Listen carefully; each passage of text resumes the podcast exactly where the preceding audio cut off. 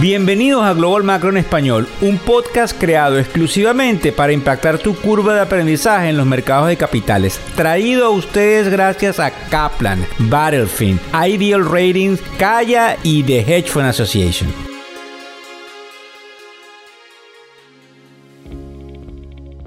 Bienvenidos al año 2024 y este es nuestro primer podcast del año desaparecimos por el mes de eh, diciembre del 2023, ajustando muchas cosas y tomándonos un tiempo para la familia y los amigos, como es costumbre ya desde el podcast. Buenas noches, buenas tardes o buenos días, dependiendo a la hora en la cual lo sintonicen. Y creo que el podcast viene con nuevos bríos en el 2024 para tratar de brindarles en pocos minutos la perspectiva global macro del mercado. Fíjense bien.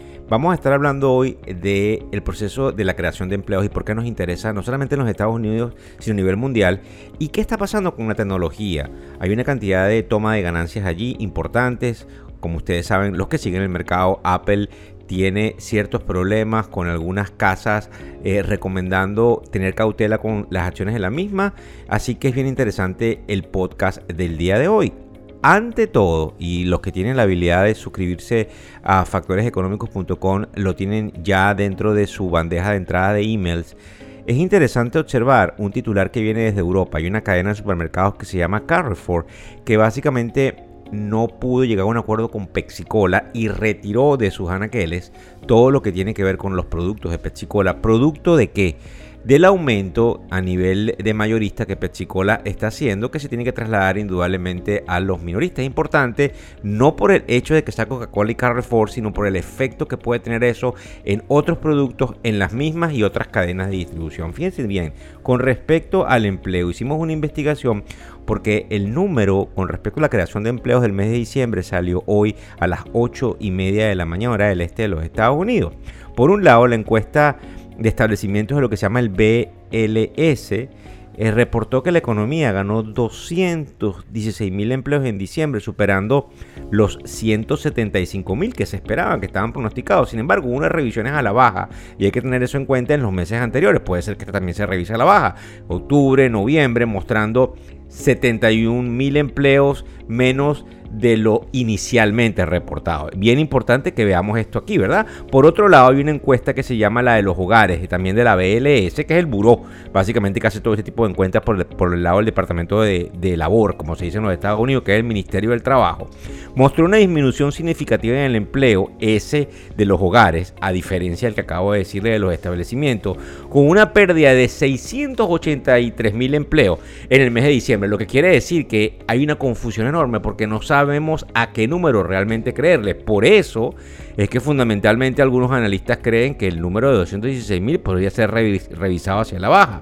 En los sectores específicos, el informe señala el aumento de los empleos gubernamentales, los de atención médica, asistencia social y fíjense bien, empleos que tienen que ver con la construcción. No obstante, hubo pérdidas en el área de transportes y en el área que tiene que ver con lo que serían eh, la parte de almacenamiento. En cuanto al empleo gubernamental específicamente, se vio un aumento de 52 mil en diciembre, mucho mayor que el promedio mensual de ganancias del 2023. Importante, porque recuérdense que estamos en un año electoral y en ese año electoral las maquinarias eh, partidistas y Estados Unidos no es ninguna, eh, digamos, em, eh, no está exento de todo el proceso de crecimiento de la vorágine fiscal pudiese tener.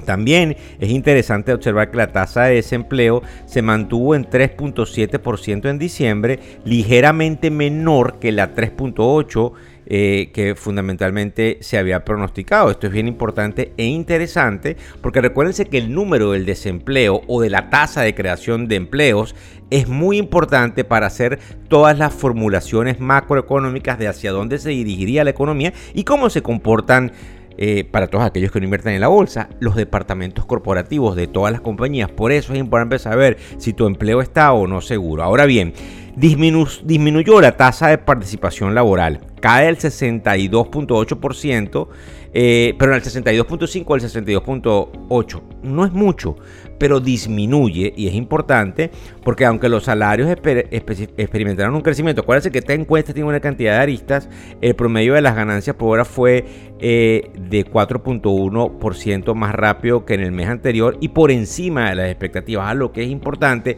porque eso desata pronósticos inflacionarios, porque hay más capacidad de compra para poder presionar en la balanza de precios hacia el alza.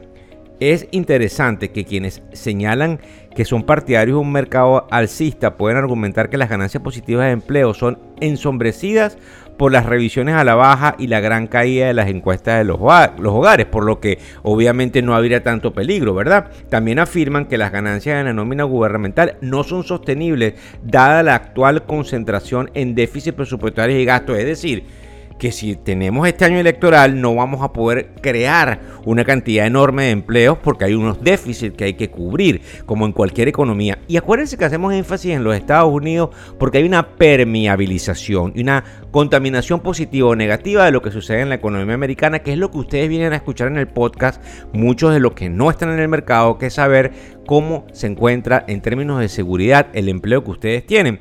Este es un año eh, donde hay que prestarle mucha atención, lo hemos venido diciendo, pero creo que es bien importante porque hay algunos desequilibrios fundamentales macroeconómicos. Con aquellos que tienen una perspectiva bajista, enfatizan que la fortaleza de esos 260 mil em, em, em, empleos agregados eh, y la, eh, ganancia de, digamos, el dinero que se gana por hora no son positivos porque la Reserva Federal podría sentirse menos motivada a bajar tasas de interés por el miedo inflacionario. Y aquí es cierto todo esto. Por eso es totalmente confuso. También nota que la tasa de participación declinante argumenta que estos eh, factores están eh, subestimando el potencial de un endurecimiento de esa política restrictiva de la Reserva Federal, lo que podría llevar entonces a rendimientos más largos en estos niveles, digo rendimientos de tasa de interés y lo que pudiese eh, recaer en que la economía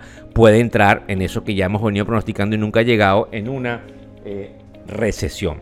También es interesante que nosotros observemos eh, el hecho de la parte de la tecnología. Acuérdense, esto de los empleos nos interesa porque todos estamos de una u otra manera, digamos, concentrados en lo que pudiese suceder en materia de empleos y en materia eh, del comportamiento eh, de la parte corporativa que tiene fundamentalmente que ver con eh, una, una posibilidad de que, este, de, que este, de que esta Reserva Federal baje las tasas de interés producto de que, fíjense bien, y aquí me salgo un poco del tema del empleo, pero es interesante, de que las tasas de interés estén reales positivas. Es decir, que las tasas de interés pudiesen estar bastante por encima de la inflación esperada. Están en el 5 y tanto por ciento y la inflación esperada es el 3 punto tanto por ciento.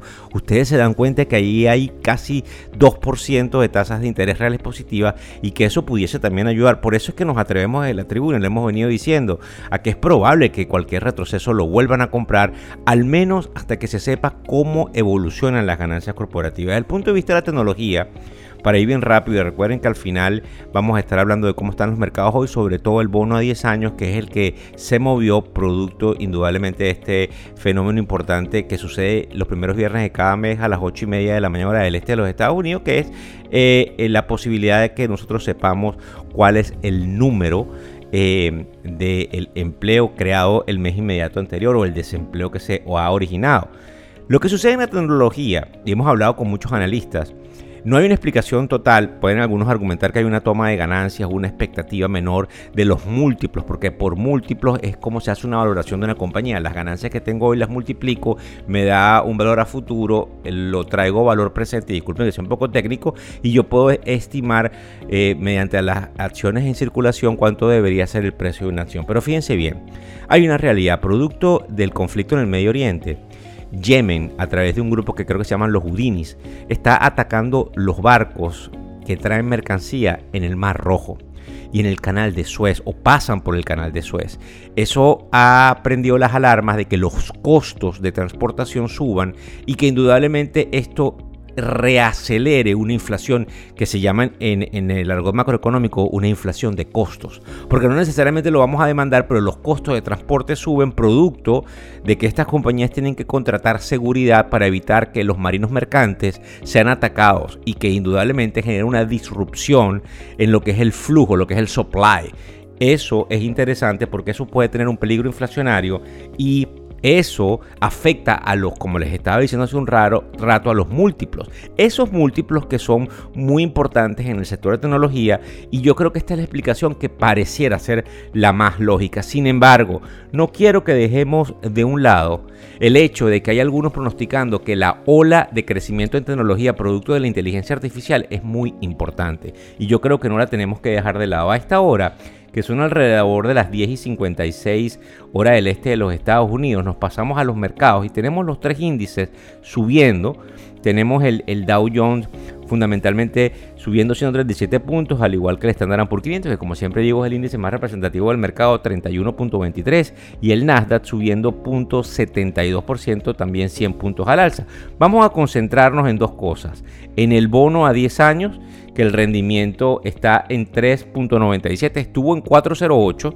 Es importante señalar que hay una volatilidad, que son esos cambios bruscos de precio. Este rendimiento, cuando se supo el nivel de empleos, llegó a 4.08 y vuelve a caer a 3.97. Y es interesante destacar qué es lo que los analistas estén viendo y por qué quienes estiman que el mercado pueda subir tengan alguna posibilidad de estar correctos. Digo el mercado de capitales. Y la otra cosa que nos llama la atención es el petróleo producto de que estas disrupciones en el Medio Oriente pueden tener un efecto, aunque el petróleo está bastante inofensivo en 73.60, subiendo alrededor del 2%. Y la otra cosa que nos llama la atención para nuestros amigos más, eh, digamos, eh, especuladores es el hecho de que el Bitcoin tocó los 45 mil y se cae llegando a los 43.474 al menos en lo que vemos en las pantallas. Muchas gracias por seguirnos en todas y cada una de las redes sociales. Muchas gracias por continuar haciéndonos los número uno en materia global macro en español, por compartir, por pedirle a sus amigos y familiares que se inscriban en factoreseconómicos.com y estar a la expectativa de todos los que traemos en muchas de nuestras propias y otras redes sociales de medios de comunicación que se nos acercan para replantear la información que les damos diariamente. Muchísimas gracias. El podcast Global Macro de Factores Económicos ofrece una visión global de los mercados de valores y dicho análisis es producto de la compilación traída por diferentes fuentes de investigación de mercados institucionales.